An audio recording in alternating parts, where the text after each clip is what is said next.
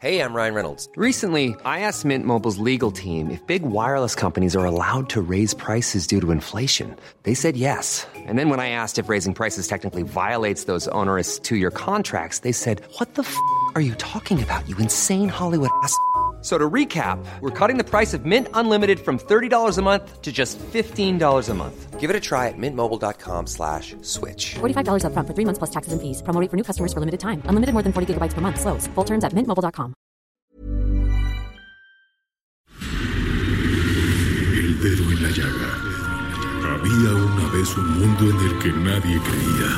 Un país de historias inexplicables. Una nación con personajes asombrosos. Santo Tomás tenía razón. Hay que ver para creer. El México increíble. Las verdades que duelen. La voz de los que callan. El dedo en la llaga. Infórmate, diviértete, enójate y vuelve a empezar.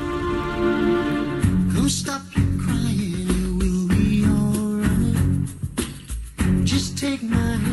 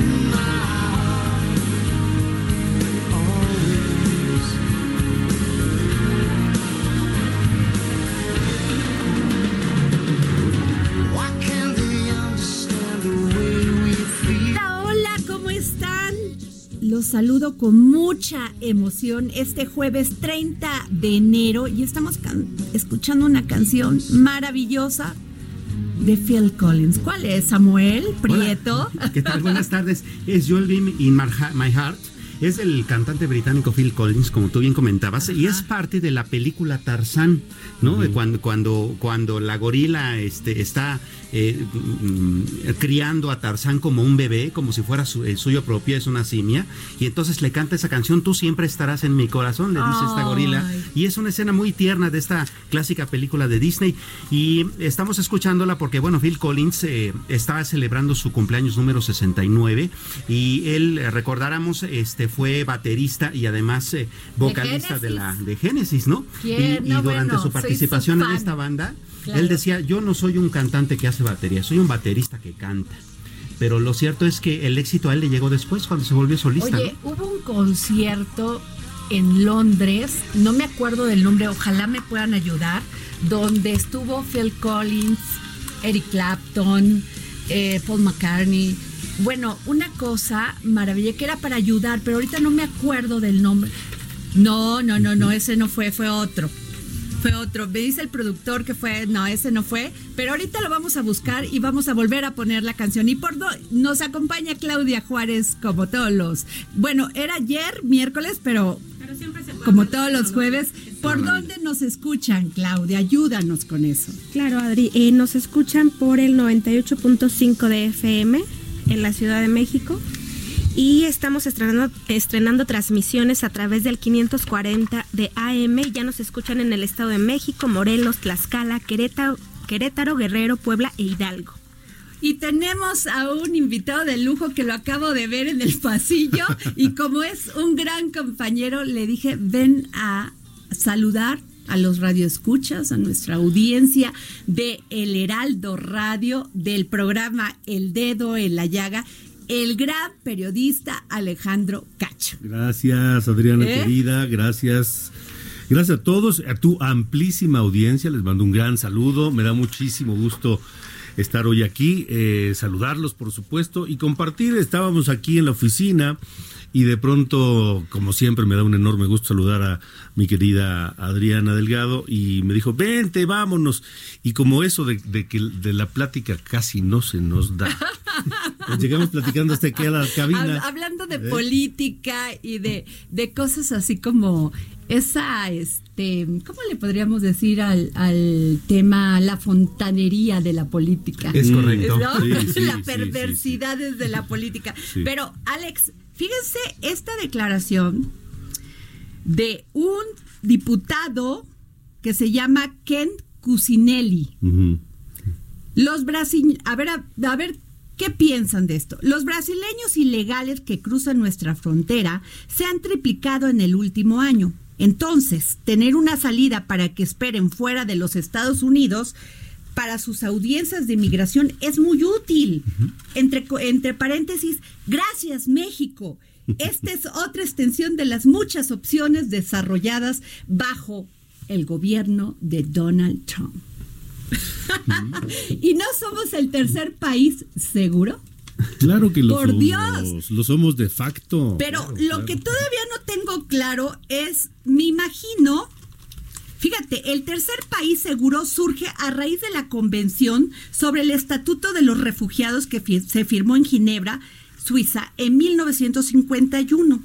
Y establece que cuando una persona abandona su país para solicitar asilo en otro, este segundo país puede negarse a recibirlo y remitirlo a un tercero, que considere que puede darle las mismas atenciones. De acuerdo a la Convención de Ginebra, ya hay condiciones mínimas que un país debe cumplir para poder tener esa categoría. La principal es garantizar que los solicitantes de asilo no van a ser retornados a su país de origen y que se respeta el principio de no devolución. Pero Donald Trump, sigo diciendo, cuando empezó todo este tema de las caravanas de inmigrantes, dijo que nos iba a dar dos mil millones de dólares. Así es. para apoyar, porque se les tiene que dar, y lo he dicho reiteradamente, reiteradamente, comida, asistencia en temas de salud, por si se nos enferman, Sí. calidad de una vida digna mientras permanezcan en nuestro país. Incluso trabajo a algunos. ¿no? O sea, y se los estamos dando que qué padre, porque tú sabes que yo en ese tema digo, es un tema de derecho humano migrar. Todos mi- migramos. Yo Sí, soy sí, veracruzana, migré de Veracruz. Yo soy, ¿Sí he sido migrante, yo O sea, también. La vida se, se, no se puede contar la historia sin la migración, como nos los dijo Sergio Vela. Pero, ¿qué pasa, Alex? Somos un tercer país seguro, sin tener el dinero, sin poderle dar a toda esta gente que migra todos los días calidad de vida. Sí, yo creo que la coyuntura política tanto mexicana como propia doméstica de los Estados Unidos es la que nos ha puesto en esta encrucijada de convertirnos de facto en un tercer país seguro, cuando el gobierno de Andrés Manuel López Obrador había dicho de inicio que no permitiría convertirse en ese país, tercer país se- seguro. Eh, el hecho es que lo somos de facto. Y lo hemos sido. Pero desde- sin dinero y sin Claro, apoyos, porque sin me nada. imagino que hay organizaciones, inclusive civiles, que apoyan estas causas. Las propias comunidades fronterizas que están recibiendo a todos esos migrantes y que ahí se mantienen en espera de eh, la respuesta del gobierno de Estados Unidos, las propias comunidades fronterizas han ido recibiendo a estas personas de distintas maneras, de- los han ido asistiendo de distintas formas. Y habría que incluso apuntar que no solamente eh, México no está recibiendo ese compromiso financiero establecido, sino que incluso el presidente de aquel país está eh, presumiendo ya frente a su potencial electorado nuevamente que México está pagando el muro, que es algo que él había prometido. No, bueno, es que no hay manera de ganar, porque además inmediatamente nos oponemos a algo o chisteamos tantito, vienen los aranceles Así es. a los productos mexicanos. Sí. Y ahí sí. O sea, si no estuviéramos cumpliendo, ¿dónde crees que estaría el aguacate mexicano? Por supuesto. Yo creo que la firma del Tratado de Libre Comercio, que yo me resisto a llamarle UMSCA o TEMEC, sino es un tratado de libre comercio 2.0. ¿no? Claro. Eh, viene a no a conjurar, pero sí a reducir las posibilidades de esa amenaza de los aranceles, porque ya no va a ser tan fácil. Lo puede seguir haciendo Trump el día que quiera. Y lo va a hacer, Alex. Sí, lo va a él hacer, él por se levanta en la mañana, Sí. creo que ni se echa un cafecito, ni un tecito, y ya está tuiteando el hombre. Sí, sí, sí. Bueno, lo que dijo ayer que México, eh, que nos quiere mucho, que es amigo del presidente de México y todo, pero que estamos pagando por el muro. Y sí es cierto. Claro. Porque no es un muro de concreto y de varillas, sino es un muro humano, Claro. uniformado con de la Guardia Nacional.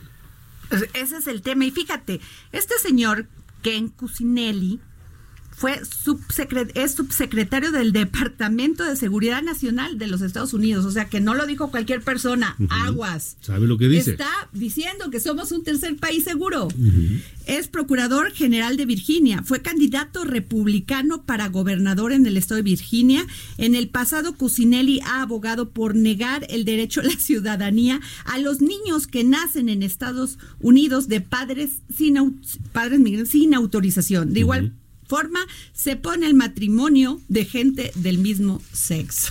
Sí, sí, bueno, Pues todo un totalmente conservador, personaje, claro. él, todo un personaje, mi Ken. Y esta intención de negarle la nacionalidad por nacimiento a los hijos de migrantes eh, sigue presente. Están en, en estos días ocupados en el impeachment, pero tienen pendiente en el cajón discutir la propuesta para retirarle la nacionalidad a los hijos de mujeres que ingresen embarazadas a, a los Estados Unidos. Claro, y no solo eso, sino que hay eh, ya un comentario muy amplio en el Departamento de Estado sobre incluso poner más restricciones a entregarle visas a mujeres embarazadas, justamente sí, sí, por la misma exactamente, razón. sí. Eh, eh, vía esa vía, vía ese mecanismo lo quieren hacer. Así es. Oigan, pues ahí, las, ahí se las dejo.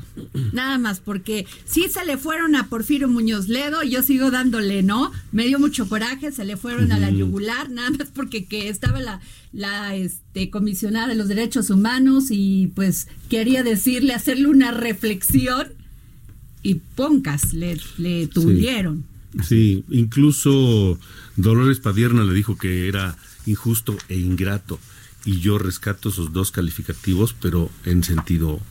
O sea, opuesto. injusto e ingrato, e ingrato que Porfirio Sí, Muñoz... ¿cómo? hubiera criticado la Y actuación. cuando pelearon todos juntos, Claro. cuando dieron la pelea por la izquierda Así en no en el 90 y, en el, no en el 80 En el y- 88 primero, cuando el PRD y la decisión del PRI. no bueno pero si eh, pero si también los partidos políticos tienen muy poca memoria Sí, cuando y les los conviene. integrantes de los partidos Corta y conveniente memoria. ¿No? Es correcto. Pero bueno, mi Alex, veo que tienes que. ¿Te quedas otro ratito? Me quedo un ratito y luego Ah, ya me bueno, voy. Sí, ya. ¿no? Oigan, y otro tema, fíjense que ayer se dio una gran noticia. Bueno, a mí, por lo menos todo lo que sea combate a la corrupción es un aliciente. Por supuesto. Entre tantos problemas que tenemos. Y fíjense que el día de ayer se aprobó por unanimidad la política nacional anticorrupción que establece la agenda para todo el Estado mexicano en materia de combate a la corrupción. Esta agenda gira en torno a 40 prioridades de política pública que serán la guía para la actuación de todas las instituciones públicas del país. Con esta aprobación se busca combatir la corrupción a partir de cuatro ejes combatir la corrupción y la impunidad, combatir la arbitrariedad en el servicio público. A ver, explíquenme eso. Combatir. La arbitrariedad en el servicio público. ¿Cómo? Pues acciones injustas me suenan. Sí, Todas las malas prácticas. Pues sí, digo, a lo mejor asignar. eh, Busqué a la, a, significación, la, cosas así, ¿no? a- a la titular de la Fiscalía especializada en combate a la corrupción y nos contestó, lo que pasa es que se estaba entrando a una reunión, tengo que decirlo, muy amable, y me dijo, estoy entrando a una reunión, no les puedo tomar la llamada, pero sí le quería yo preguntar qué es esto de combatir la arbitrariedad en el servicio público. Sí, que lo explique con, con más claridad, Sí, ¿no? y promo- promover la mejora de la gestión en los puntos de contacto gobierno-sociedad. A ver, a ver, Involucrar a la sociedad al- y al sector privado en el combate a la corrupción. Pues eso sí, ¿no? De acuerdo, este, pues es que tendríamos, o sea, en el tem- en el punto más delgado, pues la corrupción de acuerdo con el Sistema Nacional Anticorrupción, está, es un orden social que privilegia modos de interacción e intercambio basados en el particularismo y el favoritismo, los cuales transgreden principios éticos y de integridad. Es un problema sistémico presente en todos los órdenes y ámbitos de gobierno. Transparencia Internacional define corrupción como el abuso del poder encomendado para el beneficio propio. Pues sí necesitamos que vengan y nos Yo expliquen, ¿no? empezaría, Claro. ¿sabes qué, Adriana? Yo empezaría por dejar de escribir como escriben los priistas. ¿Te parece? Ah, pues sí, o sea, me parece. En el primer punto que combatir la arbitrariedad, no sé qué, dices, te quedas pensando y réstale el A número. ver, a lo mejor el maestro José Luis Camacho que se acaba de El integrar a Camacho. esta maravillosa mesa del dedo en la llaga, ¿nos puedes decir qué significa combatir la arbitrariedad en el servicio público? Bueno, mira, yo creo que, como bien lo dice Alejandro, habría que ver qué quieren decir los periodistas que son más rocambolescos que... Ah, Entonces hay que hablarle a un priista para que nos explique. Es que es que No, yo lo, lo, lo que le refuto a Alejandro tremendamente es que los periodistas no saben No, escribir. porque pero preguntas esto, pero esto fueron los puntos, los cuatro ejes que ayer dio a conocer eh, el Sistema Nacional Anticorrupción. Y entonces estamos tratando de entenderlos, pero tuvimos la oportunidad de hablar con María Luz Migajos Borja, titular de la Fiscalía Especializada en el combate a la corrupción, pero estaba entrando a una reunión, ya no nos pudo contestar la llamada, pero yo cuando leí la nota dije, pues sí me urge saber de qué, de qué se trata esto. Entonces Alex, Ale- Alejandro Cacho, dices que escriben igual que los priistas. Réstale el número que pensaste y ya vas a saber bien qué, qué quisieron decir. No, ¿sabes qué? Lo- lo- digo, podemos bromear y todo eso, pero el asunto es tan importante que creo que deberían empezar por escribir con toda nitidez. Claro, o sea, no vamos todas a dejar las que ideas. se trancen la De lana hecho, de por tazos. ahí empieza la transparencia, Y ahí, claro. y el que lo cometa 10 años al bote. Claro, con total transparencia, con nitidez, sin lugar a dudas, sin ambigüedades. Es que ya la gente ya los, o sea, ya la gente cambió, ya quiere que le hables, pues digo, no muy neta, o sea, neta, porque sí te tienes que ver como medio estudiado. Pero, pero, veces- pero muy Pero sí con claridad, de modo que lo entienda cualquier Exacto. persona y que no haya lugar a dudas. Sí, yo creo, Adriana, que verse estudiado no significa verte sofisticado, ¿verdad? Ujú, sí, sí, y sí. aquí la sintaxis, pues no tiene reglas muy claras en donde te lleva exactamente a que lo que escribes o lo que dices debe ser entendible en el circuito de la comunicación. Yo hablo, alguien me escucha y debe de quedar entendido. Pues ahí se la, ahí se las dejo. Pero el maestro Camacho, José Luis Camacho, nos va a hablar de un tema que fue ayer, el tema. Que ya somos parte del TECMEC. Claro, falta Canadá. Pues mira, yo, yo ayer te, te comentaba que mm, este es eh, un logro indiscutible eh, que se apunta eh, en la operación que realizó Marcelo Ebrard, el gobierno en la 4T. Yo sé que me estoy viendo muy chairo, pero este, la verdad, este, navegar con un presidente tan eh, ditirámbico, tan bipolar como lo es Donald Trump, que amanece con un tuit y anochece con otro co- totalmente contrario, ya en la mañana había dicho que México estaba pagando el muro. Y Marcelo va, cumple la misión a la que iba, que es que se consolide la firma del tratado, ¿verdad? Lo logra, se viene y ahora México, no, como bien lo dices Adriana, no es que estemos entrando automáticamente ya, ¿verdad? A un proceso. Pero es un pasito. Es un paso muy grande. ¿eh? Entonces yo creo que, que se logró mucho con esta acción de la firma que se estampó el día de ayer en Washington. Sí. ¿Y cuándo Canadá, eh? Canadá que, que apenas este, iban a... Sí, apenas van a, meterlo al, al debate en el Parlamento. La oposición a Justin Trudeau quiere hacer varios eh, análisis y cuestionamientos a lo que ya aprobó el gobierno y la, y la viceprimera ministra Freeland. Entonces, pero también ya dijeron que no piensan, este, o, o su intención no es tirar el acuerdo, sino simplemente que les aclaren perfectamente qué es lo que se comprometió el gobierno canadiense en ese acuerdo. Pues sí. Y este y me, también me ibas a hablar, José Luis, de, bueno, acabamos de decir este lo de que el subsecretario de Seguridad Nacional de, de Estados Unidos dijo que ya somos un tercer país. ¿Seguro? O sea, bueno, dice que lo que nosotros somos ese muro de los brasileños, que de este no entran tantos brasileños a Estados Unidos porque pues aquí en México sí nos aplicamos. ¿Cómo lo ves? Bueno, mira, yo siento que este el dicho del subsecretario, pues es un dicho que es una verdad a medias.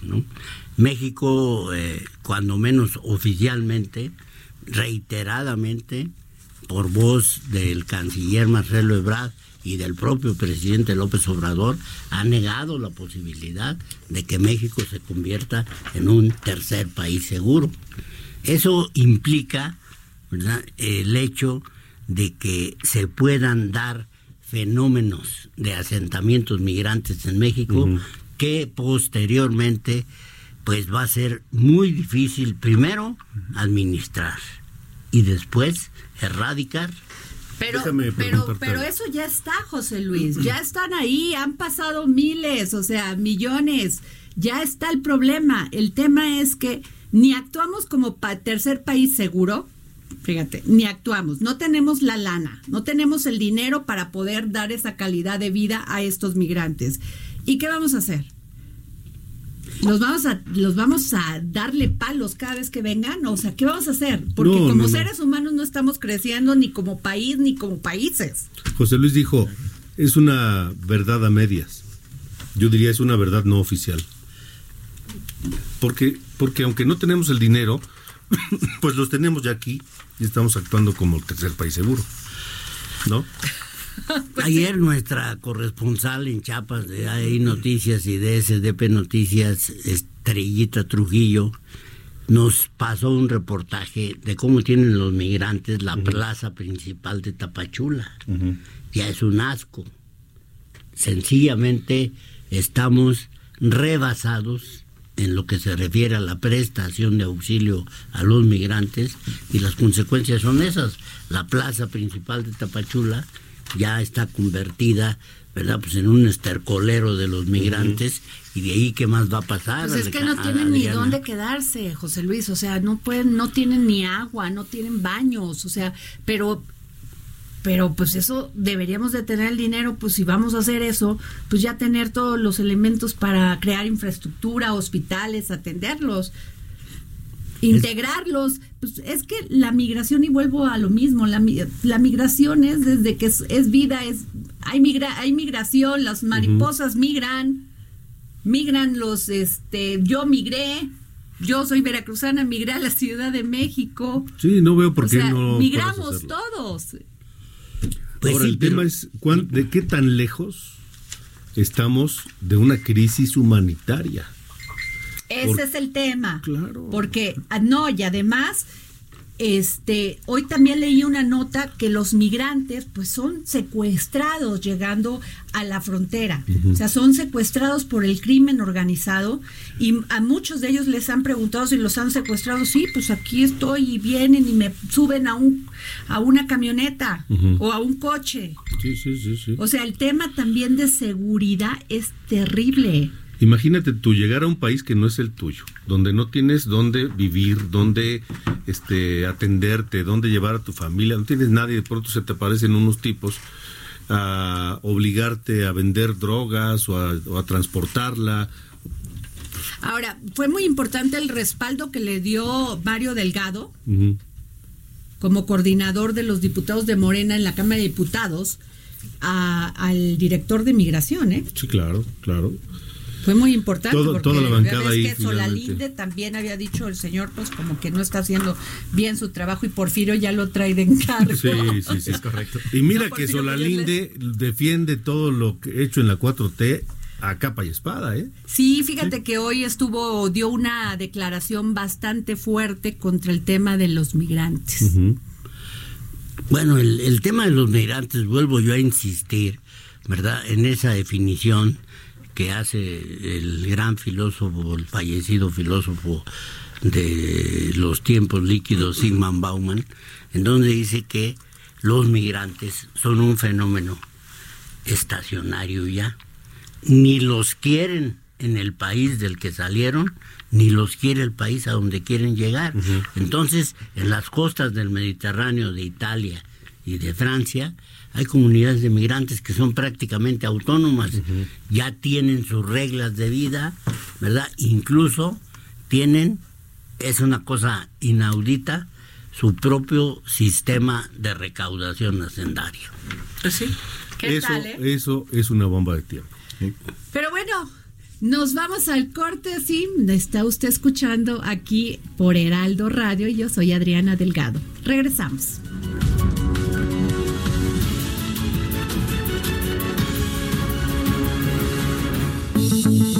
Adriana Delgado en su cuenta de Twitter, arroba Adri Delgado Ruiz. Además, te invitamos a enviar tus opiniones y comentarios en texto o por mensaje de audio a través del WhatsApp al 55 25 44 33 34. Y si quieres escuchar El Dedo en la Llaga del Heraldo Radio en cualquier momento y donde quiera que te encuentres, descarga el podcast disponible en Spotify y iTunes.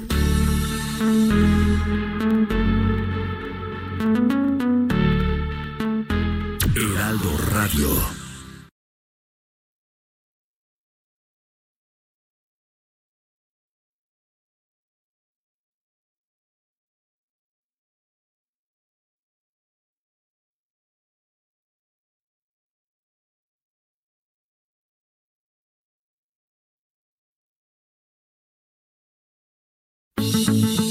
Adriana Delgado en su cuenta de Twitter, arroba Adri Delgado Ruiz. Además, te invitamos a enviar tus opiniones y comentarios en texto o por mensaje de audio a través del WhatsApp al 55 25 44 33 34. Y si quieres escuchar El Dedo en la Llaga del Heraldo Radio en cualquier momento y donde quiera que te encuentres, descarga el podcast disponible en Spotify y iTunes.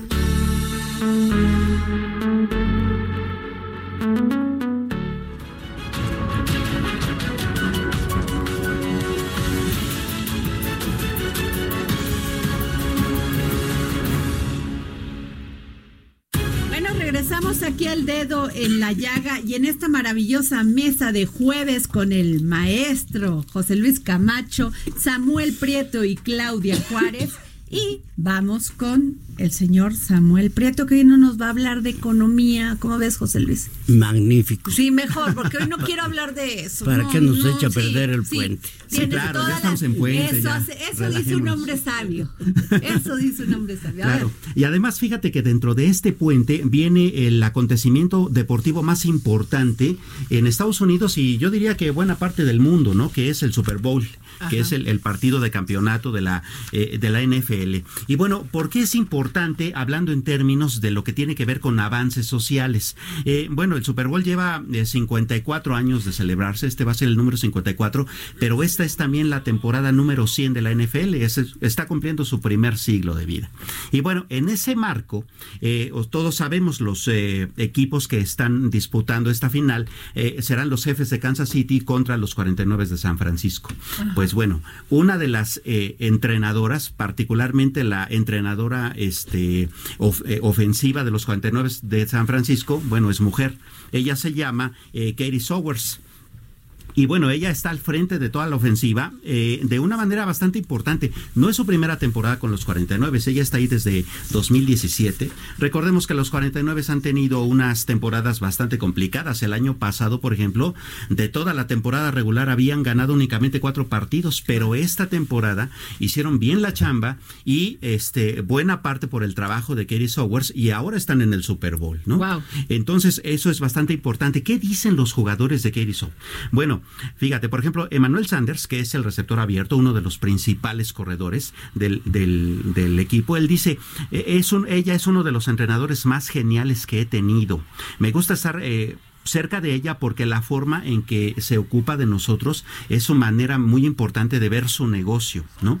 Eh, Kendrick Bourne, que es otro de los corredores importantes, dice, en mi primer año, que fue el anterior, ella me ayudó mucho cuando entré al partido eh, en, la pretemporada, ella es muy inspiradora y, me despierta, dice, eh, todos sabemos que parte del trabajo de un entrenador, más allá de la técnica y de planear jugadas, tiene que ver con motivar a los jugadores. Claro, es vital. muy importante. Y por ejemplo, Jimmy Garoppolo, que es el coreback que titular en este momento de los 49, él dice textualmente, ha sido tremenda. Katie llegó antes que yo, eh, lo que hace con los receptores es magnífico, dice, la forma en que eh, se maneja con ellos es algo muy especial. De hecho, te, estaba mostrando hace un segundo una fotografía de Katie, que no es una mujer chiquita, es corpulenta, es grande, fue jugadora eh, femenil de, fútbol americano, y aún así, cuando está todos los gorilotas, ¿no? de, la, de la ofensiva de los 49 alrededor de ella, viendo el tablero, cómo van a planear la jugada, pues se, se, ve como, como cobijada por, por monstruotes, ¿no? Y aún así es una mujer con mucho liderazgo en el equipo. Ella llegó a los 49 eh, en el 17. Antes, un año antes, había entrado eh, con los halcones de Atlanta también como entrenadora de campo y su carrera ha sido tan ascendente que, bueno, eh, es parte de esta experiencia de los 49. Y además ganado con esfuerzo. Exacto. Ahora, cabe decir que no es la única. es la primera en la historia de la NFL que llega a un Super Bowl, ¿no? Pero, por ejemplo, estuvo a Colette Smith eh, con los Jets de Nueva York desde 2017 eh, como entrenadora de campo también a tiempo completo. Y ha habido otras como Jen Welter con los eh, Cardenales de Arizona y Catherine Smith con los Bills de Buffalo que han estado también como auxiliares. No a tiempo completo pero han estado aprendiendo muy bien Oye y además va a haber dos mujeres cantando en el medio tiempo. Exacto. ¿quiénes son? son Jennifer López y por un lado y Shakira por el a otro ver una canción de Jennifer López para el maestro dedicado para el maestro José Luis Camacho. Para poner medio ambiente. A ver. A ver. ¿Qué tal? ¿Se va a hacer? A ver, súbale. va a ser un super espectáculo. ¿A poco no mueve, José Luis? Bueno, oye, y además yo les tengo otra noticia. Fíjense que eh, México exporta a, Estados Unidos 200 mil toneladas anuales de pero eh, venía con lo del lo del aguacate. Claro. ¿No? 200 mil toneladas anuales de aguacate y gran parte, fíjate, donde intervienen 26 mil 234 productores y 60 empacadoras de 39 municipios de Michoacán. Claro.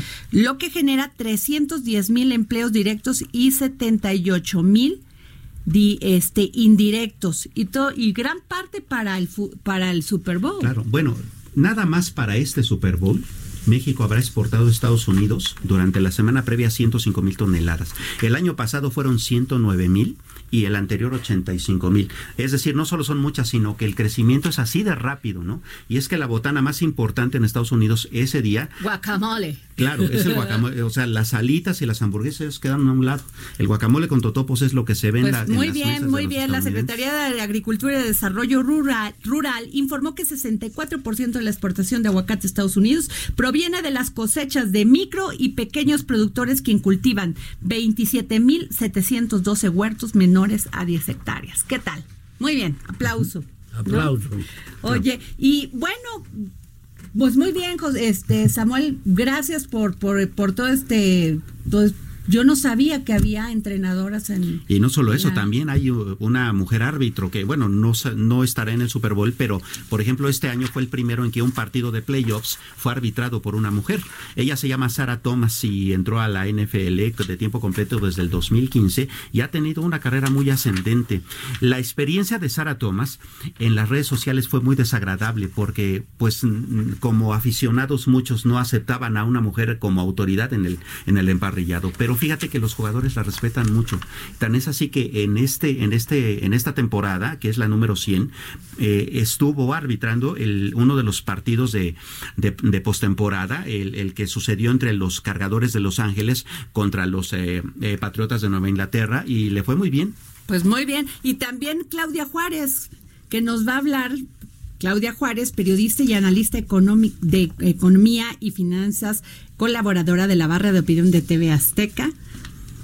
¿Qué, ¿qué rol juegan las redes sociales en el Super Bowl. Importantísimo su rol. Eh, como bien comentaba Samuel Adri, ya estamos a muy pocos días de disfrutar uno de los eventos deportivos más populares y cada vez son más las innovaciones tecnológicas que se integran a este entorno y sin duda las experiencias digitales serán parte integral para los cerca de 75 mil aficionados que acudirán este fin de semana al estadio en la ciudad de Miami.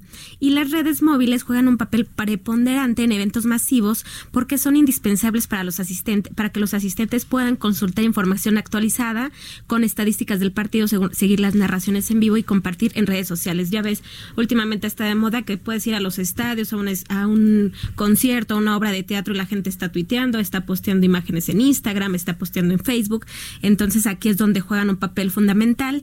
Y bueno, el Super Bowl es uno de los eventos deportivos más esperados y em, los, las redes sociales son el punto de encuentro de los aficionados de la NFL y según datos de la plataforma Anglo, el evento despierta cada vez más interés entre las mujeres.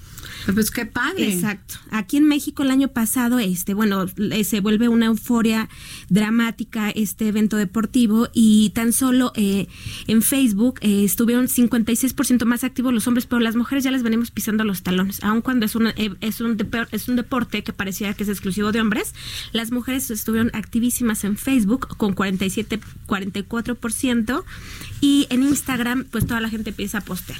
Empieza a postear desde el guacamole que se están comiendo que mencionabas, están posteando la foto de cuando hace alguna anotación del Super Bowl, entonces aquí es fundamental. Y un dato que me parece súper relevante es que muchos decimos, bueno, las redes deben estar en óptimas condiciones, la telefonía móvil, los operadores lanzan algunas promociones. Eh, para ganar artículos, promociones, lo que sea con tal de que la gente esté motivada. Pero la televisión abierta sigue, sigue jugando un papel fundamental.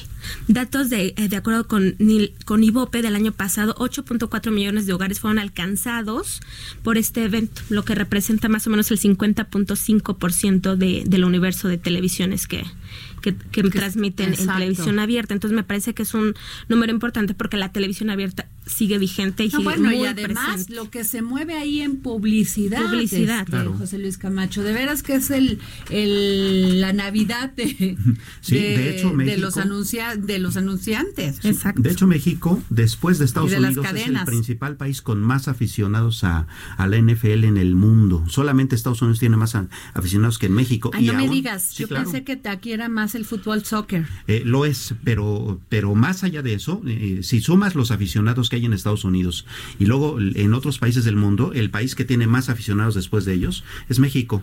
No, y aquí en México va a caer, pero de perlas, que es puente para la gente que quiera seguírsela, porque tan solo un dato que tiene que ver y no con tecnología, pero la fiebre del Super Bowl deja un récord de 17.2 millones de trabajadores estadounidenses ausentes a su trabajo al siguiente día del Super Bowl. Entonces digo, aquí en México, como dice Samuel, hay gran audiencia, pero bueno, afortunadamente estamos en puente. Y otro dato que me parece importante destacar, Adri, es que esta edición del Super Bowl podría ser la última que emplee boletos impresos para ingresar al estadio. Se está promoviendo cada vez más el boletinaje móvil y para este Super Bowl de febrero los e-tickets, que ya son electrónicos, se aumentará a 10 mil boletos y se prevé que para el 2021 ya todo el acceso sea mediante justamente estos boletos electrónicos. Entonces imagínate que tú tienes una red que en ese momento se cae y tú ya estás en la puerta del estadio.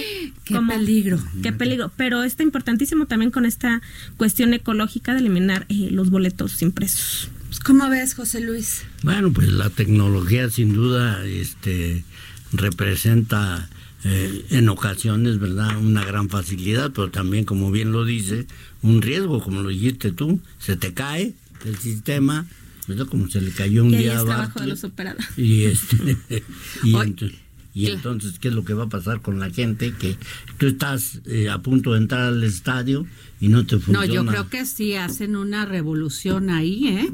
¿No? Pero fíjate que también en el, en el, en el Super Bowl 2020, al igual que cada supertazón que se celebra, es una de las mayores vitrinas para marcas o empresas que buscan anunciarse durante su transmisión y prohibieron un comercial por el tema del accidente de Kobe Bryant.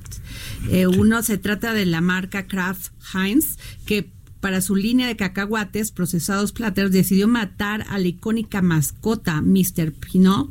El, el, ¿sí? el video en, en cuestión muestra dos personas viajando con el personaje animado en una camioneta que se des- desbarranca. Tras el accidente, los tres quedan colgados de una rama y uno decide sacrificarse. Sí, no, bueno, y fresca la tragedia de Kobe Bryant, que no murió en una camioneta, en un helicóptero, pero al final del día es un accidente de un transporte, pues eh, vamos, eh, sería como bastante Qué insensible dejarlo pasar. ¿no? caramba. Yo en la mañana estaba viendo la- un partido que, que jugaba de baloncesto, de Sí. básquetbol su hija. Sí, que murió también Era- ahí y que era, era su, su heredera. adoración. Claro. Era su adoración, era su heredera. Yo tuve la oportunidad de ver a Kobe Bryant en varias ocasiones y la verdad que eh, junto con Michael Jordan, que lo llamó su hermano después de la tragedia, eran un espectáculo aparte en cada partido de básquetbol. Sí. Terrible las, la, la, la vida, ¿no? Claro, Los de destinos de la vida.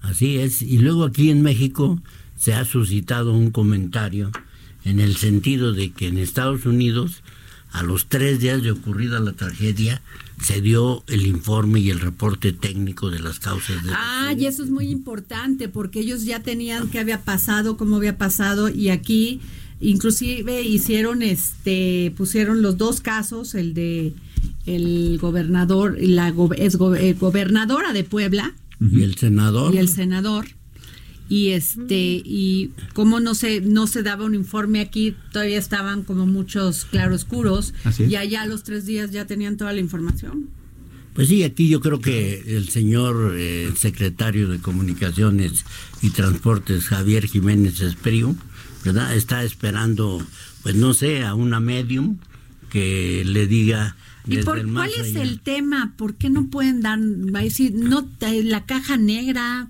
¿no? ¿Qué pasó ahí, José Luis? No entiendo muy bien. Mira, yo siento que por principio se, yo descarto la situación del atentado. Pero te- con tanta dilación en, la, pro- en proporcionar las causas del accidente, pues la especulación corre. Y ahora tú vas a Puebla y toda la gente te dice que fue un atentado. Yo estuve hace 15 días ahí, platicaba con el gran periodista Martín Márquez y me decía Martín, aquí si a cualquier gente que le preguntes qué pasó con el accidente en el helicóptero en el que viajaban Marta Erika Alonso y Rafael Moreno Valle y todo el mundo te contesta que fue un atentado. ¿Producto de qué? Pues de que no dan la explicación, de que siguen dándole largas a un asunto que yo creo que técnicamente tienen ya todos los elementos para determinar que fue. Pues igual Bueno, ni es así, pero como no se, acl- no se aclara bien, se esclarecen los términos, pues se, se forman muchas suspicacias innecesarias. Claro. Innecesarias, porque ya bastantes problemas tenemos en este país, ¿no? Como para seguir en ese tema, ¿no? Por supuesto, porque además eh, la claridad es este es más o menos sencilla. Eh, en el accidente de Kobe Bryant, eh, la misma autoridad saltó de inmediato a decir no hay caja negra, este esta aeronave no la traía. Entonces, ¿cómo hicieron todo el todo el diagnóstico? Bueno, a partir de las conversaciones que el piloto tuvo con la torre de control A y ver, ahí se supo que cosa, había niebla. porque le habían dicho a Kobe Bryant que no podía volar. Se lo advirtieron. El- que porque había demasiada neblina en esa parte. Pero sí hubo una responsabilidad de la, de la autoridad aeronáutica porque aún así lo dejaron despegar. Eso se puede, o sea, aun cuando veas que las condiciones no están, pueden dejar volar a alguien, Pues yo creo aunque que sea tu helicóptero, aunque sea tus, este, pero tú eres responsable de también de otras vidas. el protocolo dice que los controladores de vuelo deben de impedir los vuelos cuando existan Pues esas debería de ser, ¿no? Como un protocolo que ellos, oiga señor, ¿sabe qué? Pues usted quiere volar, agárrese su cochecito y váyase. Porque ahorita, ahora, no se puede volar. Y así ha pasado muchísimos accidentes. Claro. Sí, sin duda. Yo creo que ahí, como bien lo dice, este, mm, hay una responsabilidad que este, adjudicar a los controladores de vuelo que dieron permiso para que despegara el helicóptero que finalmente terminó con el siniestro. de Qué la lástima, un hombre muy joven, 41 años. 41 Es años. con una carrera impresionante, con una familia maravillosa, con una esposa mexicana guapísima, además lindísima. Digo, estos temas del destino son, ¿no? Te enseñan lo que es muy importante, que es la humildad. Así es, Adriana. Yo vi un pensamiento de Kobe Bryant, no sé si lo vieron ustedes, circuló mucho en redes sociales, que hablaba de la importancia de vivir cada momento de nuestra existencia prácticamente como si fuera el último. No, bueno, y además el día de hoy, la esposa de Kobe Bryant este, dio una declaración, ¿no?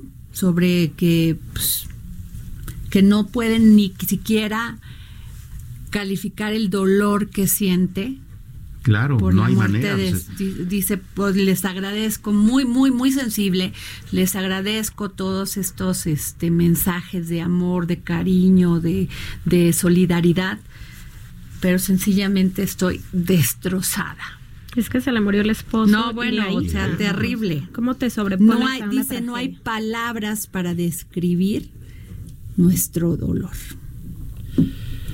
¿no? Pues, sin duda, ¿verdad? Yo creo que sí fue una tragedia que, bueno, conmocionó a todo el mundo, nos conmo- conmocionó de manera especial a los que somos aficionados al básquetbol, ¿verdad? Y si desde el punto de vista humano, la pérdida de la hija de Kobe Bryant, pues es eh, un- una tragedia que genera un gran dolor, aquí como lo dice Adriana, ¿verdad? Ahora expresado por su misma madre.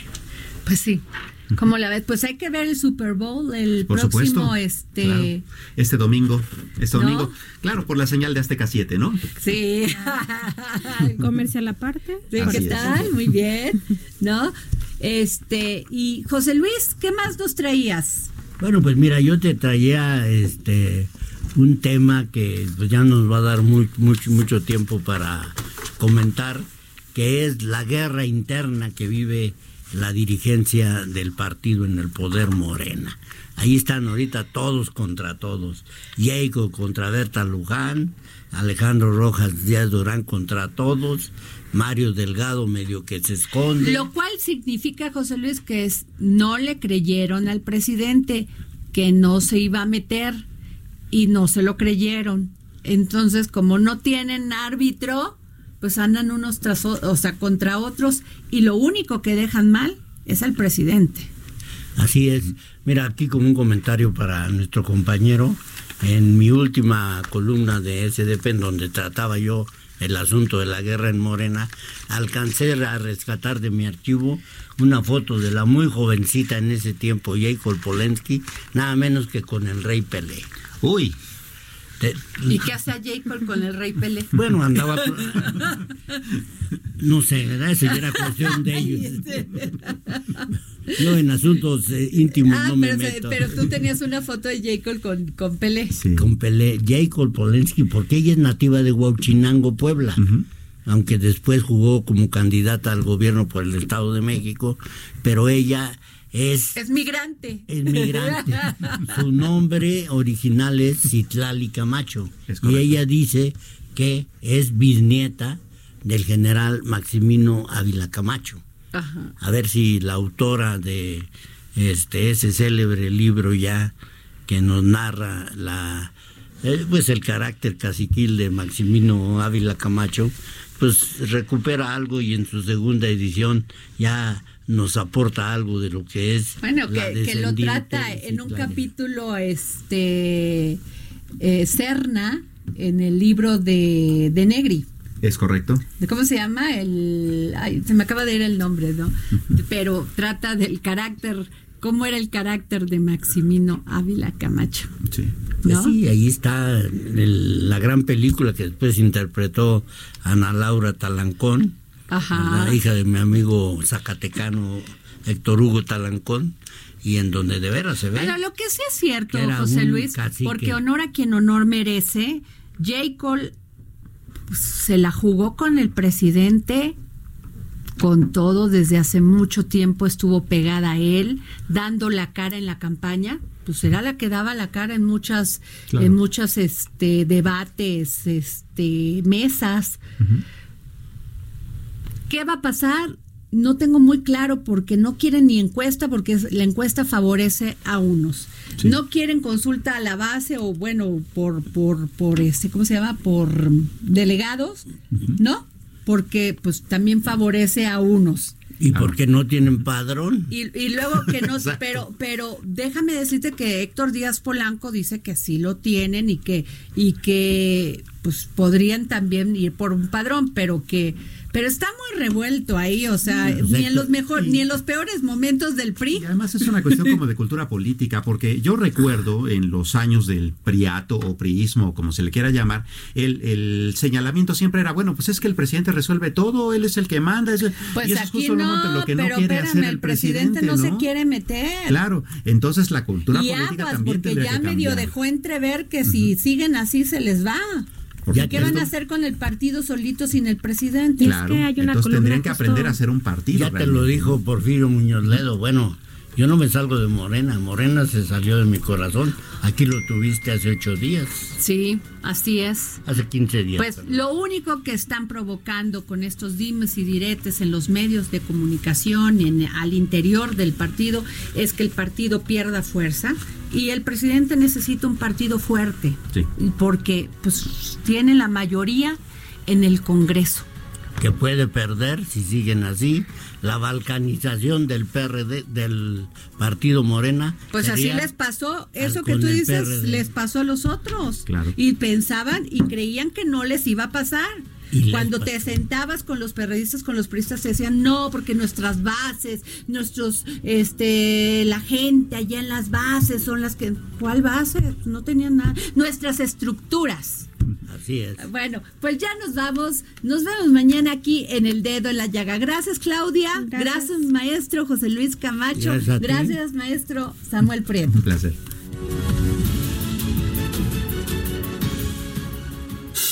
Esto fue El Dedo en la Llaga con Adriana Delgado. Heraldo Radio. La HCL se comparte, se ve y ahora también se escucha. Hey, it's Paige DeSorbo from Giggly Squad. High quality fashion without the price tag. Say hello to Quince. I'm snagging high-end essentials like cozy cashmere sweaters, sleek leather jackets, fine jewelry, and so much more. With Quince being 50 to 80% less than similar brands. And they partner with factories that prioritize safe, ethical, and responsible manufacturing. I love that. Luxury quality within reach. Go to quince.com slash style to get free shipping and 365 day returns on your next order. Quince.com slash style.